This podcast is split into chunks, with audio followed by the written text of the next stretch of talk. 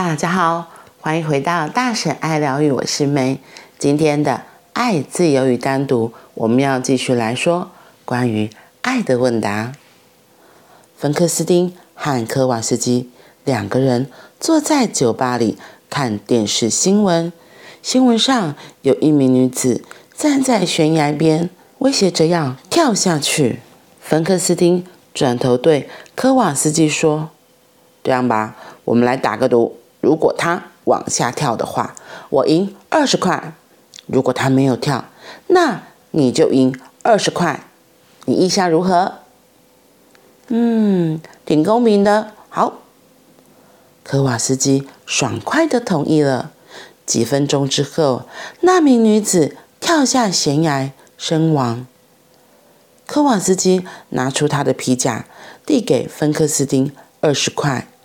又过了一下，芬克斯汀告诉科瓦斯基说。听着，我不能拿你的二十块，我必须和你坦白。那则新闻我早在今天下午就看过了。我们刚刚看的是重播的新闻。不用不用不用，科瓦斯基说：“钱你留着，你赢得光明正大，你知道吗？这则新闻我在今天早上就看过了。”真的？芬克斯汀不解地说：“那么你怎么还愿意赌那个女人不会跳？”因为科瓦斯基说：“我以为她不会笨到去跳第二次。”生命已经到了这种程度，世上的悲伤、无趣、难过，可以有改观的一天。如果人们知道他们是在要求一件。不可能的事，别去指望不可能的事情。找出存在的法则，顺随那个法则。你想成为一体的渴盼，来自灵魂的气球，那是人非常原始、真切的天性。你只不过将重点放错地方而已。你所爱的人，只是一个。借口，让你所爱的人成为只是一个更伟大的爱的体验，对整体存在的爱，让你的渴望成为对你内在本质的追寻，在那里相聚早已经发生了，在那里我们早已经是一体，在那里。从来没有谁与谁是分开的。你的渴望完全正确，只是你所渴望的对象不对。那个错误的对象让你吃尽了苦头。只要转变一下对象，你的生命就会从地狱化为天堂。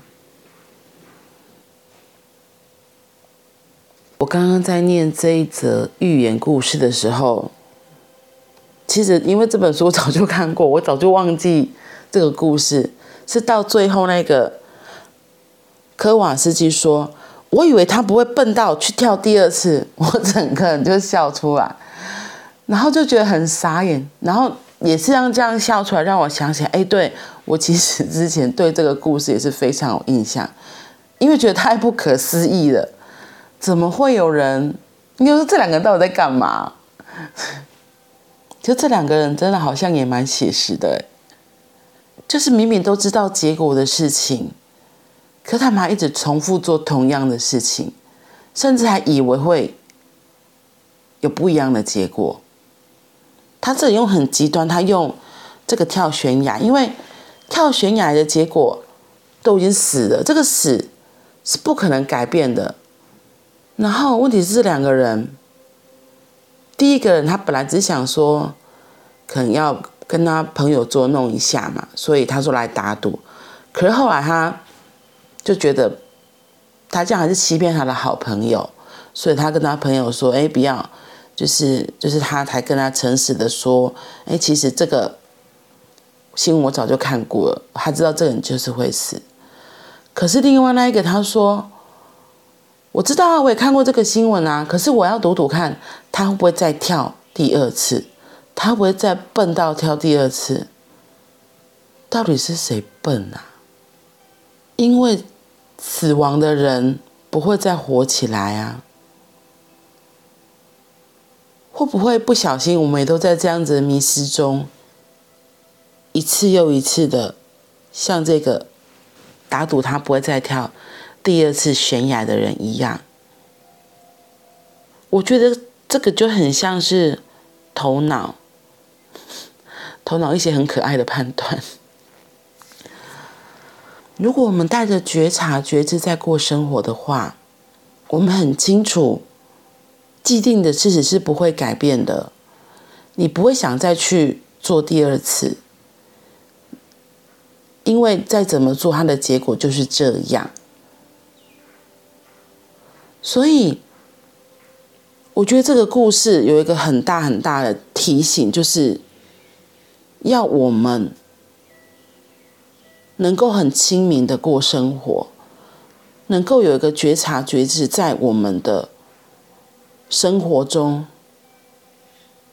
如果一开始没有办法做到时时刻刻、分分秒秒，可是我觉得就是，当有个重大事件来，或是有一件事情，当你发现，哎，我好像要在做同样的事情，哎，我好像要掉入相同的循环，那我觉得就很像今天那个故事，我们可以提醒自己的是，对，我好像又在做同样的事了。那我还要再继续吗？就像那个平行线一样啊，它其实到最后是一个圆。那我可以做的是什么？我可以选择转弯啊，因为不改变就一直在这个圆圈、这个循环里面。这个跳悬崖的人，他就是已经跳完结束了，所以你再看新闻的重播，他还是一直在跳，他不可能就突然不跳，那就太可怕了。除非有时空机吧，小叮当的时空机，然后我们可以乘着时光机回到他跳悬崖的那一刻前，然后把他劝阻下来。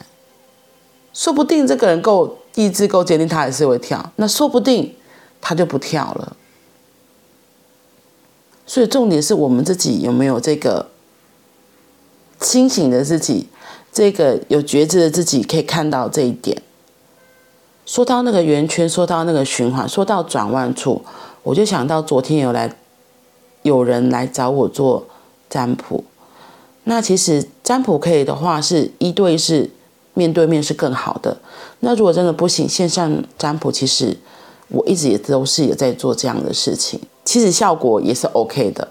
所以昨天那个人问我，就说可以啊，可以线上远距占卜，反正就是你看得到牌，那一样是你选，所以还是可以。排除牌阵还是可以看到答案这样子，好啦，所以因为他两个选项嘛，所以就 A 和 B 就出来了。A 是他，因为他要去打工，他问我说他要做 A 的打工还是做 B 的打工？那 A 的打工是一个新的尝试，一个新的体验，然后他的时间是比较弹性的。可是 A 的薪水其实比 B 少一点点。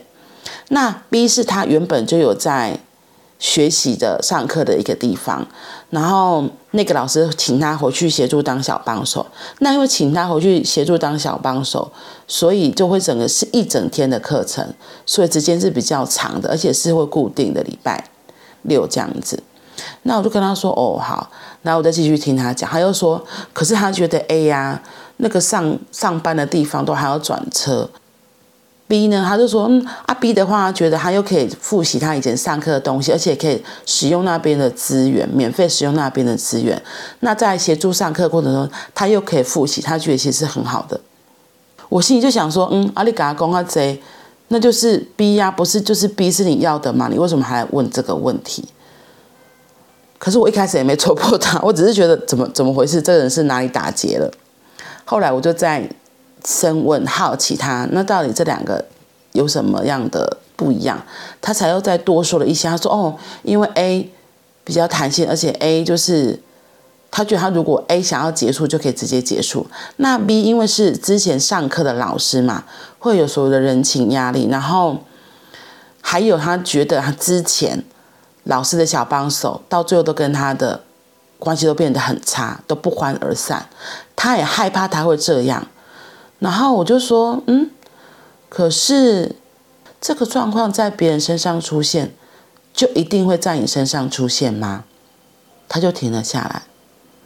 然后后来解牌的时候，我就跟他说，我就他的牌选完一翻开，我第一张就笑了，因为他真的第一张就是他关于钱的课题，他可能会，他真的需要这些打工的收入，可是他也会对要怎么样赚钱，他其实是没有一个方向的，就是现在这样子的赚钱对他来说有动机，可是真的动机不够强大，他的顾虑太多了。然后后来我就跟他分析说，哦。如果你选 A 就是怎样，B 就是怎样啊。然后其实因为牌一出来也非常的明显，然后他自己喜欢的也是，因为我我不会立刻说，我就会说，那你觉得你喜欢哪一边的样子？那他就看了，他就说，哎，他喜欢哪一边的样子？我就说，嗯，对，如果在我这边这样看，我也觉得就是 B 这边是比较合适的。然后后来我才又再跟他继续分享。塔罗占卜，它就是从你的过去、现在会看到你的未来嘛。然后昨天他因为他有岔路，我就在跟他说，你选择不一样的路，当然就会创造不一样的结果。那塔罗占卜，它会根据你这个人的状态、现在的状态、过去的状态来推断你选的 A 和 B 可能会有的结果是什么。对，然后他就说，嗯，好，那他知道了。然后说到这个，我要在，所以我觉得。对啊，有时候我们要有一个清明，或许自己有时候会深陷在卡关当中，不知道该怎么办。我之前一直都会说，你要出去走走，要移动，或者是你可以求助别人，也是很好的。可是，其实要不要问别人都不重要，其实是你在自问自答的过程中，你在跟宇宙发出你需要协助的这个讯息。就算你没有真的去找到一个人问他说：“哎，那你觉得我可以怎么做？”可以给我一个方向吗？当你自己在跟宇宙询问的这个过程中，当你自己跟宇宙发出这样子的意念的时候，你愿意移动，你走出去，甚至你在坐火车、坐公车的时候，你可能就会在别人的对话中听到你要的答案。又或者是在一个餐厅坐下来吃个饭，你在吃东西的过程里，或者在看着人来人往的过程中。也会有答案提示跳到你的面前，所以我为什么一直说，就是当你觉得卡关的时候，不要再卡在原地了，出去走走，出去走走，移动，你会收到不一样的讯息，你会收到不一样的礼物。对啊，不然就会像这个，我真的被今年的故事真的实在是三条线。问题这个三条线很写实，我自己也会这样子。明明就是知道这条路不可行，还是硬要去做，那我得到什么样的结果？所以其实是可以不用再做这样子的撞墙的尝试，而是让自己可以走别的路，踏出不一样的未来。嗯，好啦，那我们今天就先分享到这里喽。如果你有兴趣的话，也欢迎你可以跟我咨询哦。那我们明天见，拜拜。